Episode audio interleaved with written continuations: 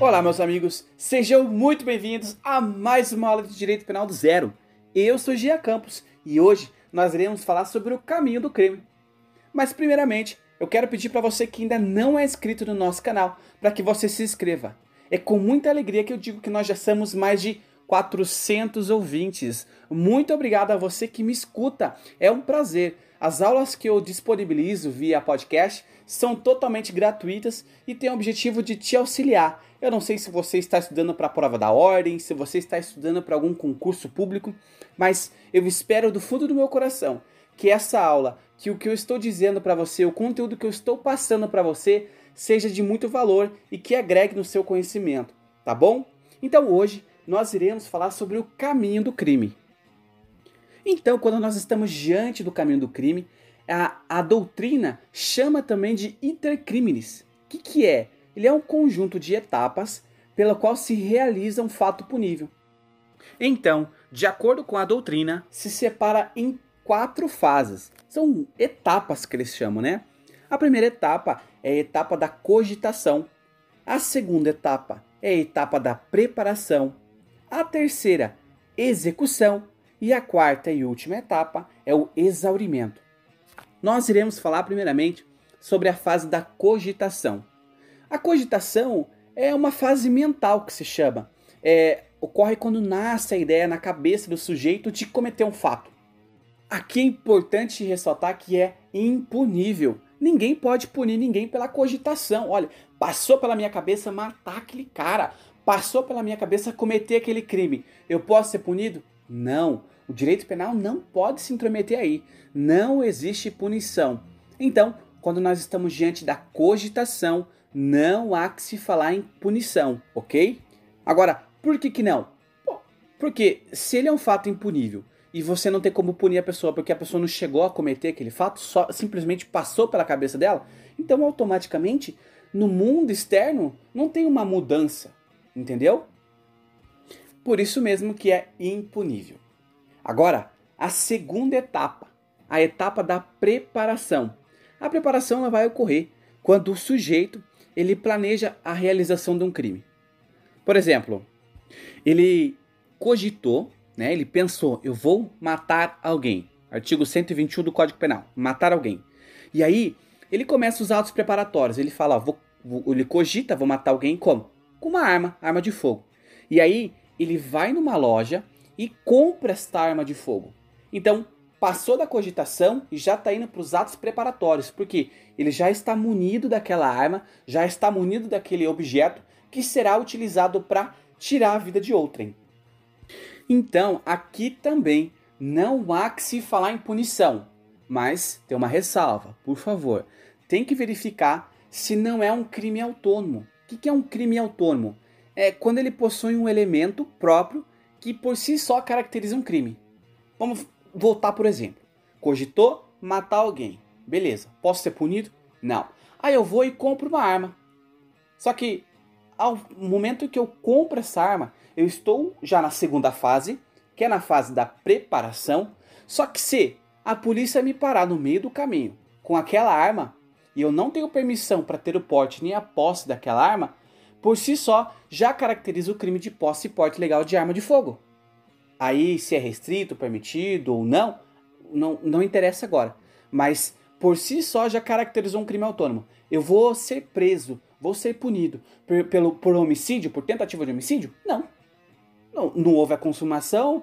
É, o que aconteceu nesse ato foi que o sujeito estava munido de uma arma e aí se enquadra para o direito penal não quer saber se aquela arma ia ser utilizada para cometer um assalto, se aquela arma ia ser utilizada para cometer um, um, um, homicídio, o que, que ia fazer com aquela arma.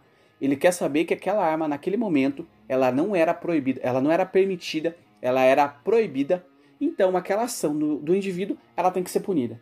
Então, tem que verificar. Se não for um crime autônomo, aí sim há que se falar que não há punição, ok? Aqui eu quero fazer uma ressalva para aquele indivíduo que ele compra maquinário para fabricar dinheiro. Ao momento em que ele comprou, ele está sobre a posse, aquele maquinário que fabrica dinheiro, a doutrina majoritária ela compreende que já se caracteriza crime, já se consumou o crime. Não importa se o indivíduo chegou a produzir ou não, mas só pelo fato de ele ter o maquinário que fabrica dinheiro já caracteriza o crime, ok? Agora nós vamos para a terceira etapa, a, a etapa da execução. Ela vai acontecer quando a gente ele começa a pôr em prática todo aquele plano que ele tinha é, colocado na mente. Então ele cogitou, ele preparou e aí ele começa de fato a executar todos aqueles atos. Então são ações ou omissões que são diretamente, que estão né, diretamente relacionadas a prática delituosa. E aí que o direito penal começa a entrar em cena. Ah, anteriormente ele não punia, né? Se não for um crime ah, autônomo, ele não punia. Mas é aqui que o direito penal começa a entrar em ação. Aqui que importa para o direito penal. Por que que importa? Porque aqui a gente começa a falar na existência de um fato punível que, que tem é, é, que está descrito no Código Penal. E é importante ressaltar que a, o, o, Código Penal ele adotou um critério do formal objetivo. O que, que significa isso? Ele delimita uma, o início da execução do crime. Então, o crime vai se iniciar no momento em que o agente se dirige à realização do tipo legal, tá? Então, voltando no primeiro exemplo, cogitou matar alguém. Atos preparatórios, comprou arma. E aí ele comprou essa arma e chegou até a vítima dele. Então, naquele momento em que ele chegou na vítima e sacou a arma para disparar é, os tiros sobre a vítima. E agora, a quarta e última etapa, que é o exaurimento. O que é o exaurimento? É o desfecho da conduta. Volta no início, é o exemplo, matou, ele preparou, ele cogitou, ele preparou, ele executou e agora teve o exaurimento. O que é o exaurimento? É a mudança no mundo externo. E aí vai uma ressalva muito importante. Já que esse exaurimento ele é um desfecho né, da conduta no mundo externo, tem que se lembrar também que só é, exige nos crimes materiais. Quais são os crimes materiais? Aqueles que mudam o mundo externo. O homicídio. O homicídio ele é um crime material? Sim. Por quê? Porque o, o sujeito estava vivo, dois minutos depois, ao disparo do, da arma de fogo, a pessoa morreu.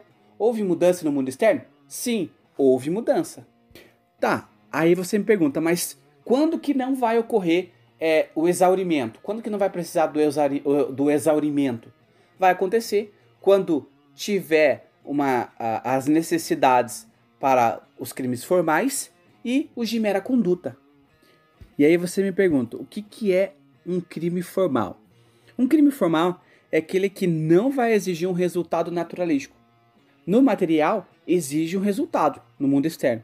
Já no, no formal, ele não existe. E o que, que vai acontecer? Você pega um exemplo, o exemplo do crime de ameaça, artigo 147. Nesse crime, ele não necessita que a vítima se sinta constrangida ou ameaçada. Então, logo após a consumação, é irrelevante se a, a, a, vítima se sentiu ofendida ou não. Houve a ameaça, então ele já se consumou.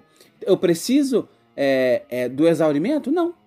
Então você me pergunta, então nem todos os crimes eles passam pela, a, pelas quatro etapas? Não, porque tem crime que se consuma já na execução. Ele não precisa chegar ao, ao, à quarta fase que é o exaurimento. Aí, para nós finalizarmos, tem os crimes de mera conduta. Quais são os crimes de mera conduta? São aqueles que eles não vão necessitar necessitar de um resultado naturalístico. De acordo com o entendimento do STF, ele trata-se de um crime impossível. Por quê? Porque já na execução eles se consumaram. Exemplo que eu citei para você já hoje é o crime de porte ilegal de arma de fogo. O rapaz, é, ele comprou a arma já na hora da execução, se consumou o crime. Então, de acordo com o entendimento do STF, trata-se de um crime impossível, entendeu? Agora, você pega o rapaz que tá com a, com a arma, um porte de arma de fogo. Beleza, ele tá com uma arma, ela é ilegal? Sim, ele poderia estar tá andando com a arma? Não, não tem permissão? Então não, então ele está cometendo um tipo penal. Acontece que não precisa que você comprove que tenha ocorrido um efetivo prejuízo à sociedade. Por quê? Porque ele é um crime de mera conduta. Inclusive, é, de acordo com o próprio STF, é irrelevante se a, se ela está municiada ou se não está, entendeu? Aí para nós finalizarmos, eu quero deixar para você claro, para a gente não confundir execução com exaurimento, porque eles não são sinônimos. Então você tem que lembrar que, mesmo que aconteça que tenha a consumação, pode não ocorrer o exaurimento, tá? Aí você coloca lá, nos, salvo nos crimes materiais que eu, que eu citei para você. Aí você tá mais um exemplo. O exemplo é a extorsão mediante sequestro.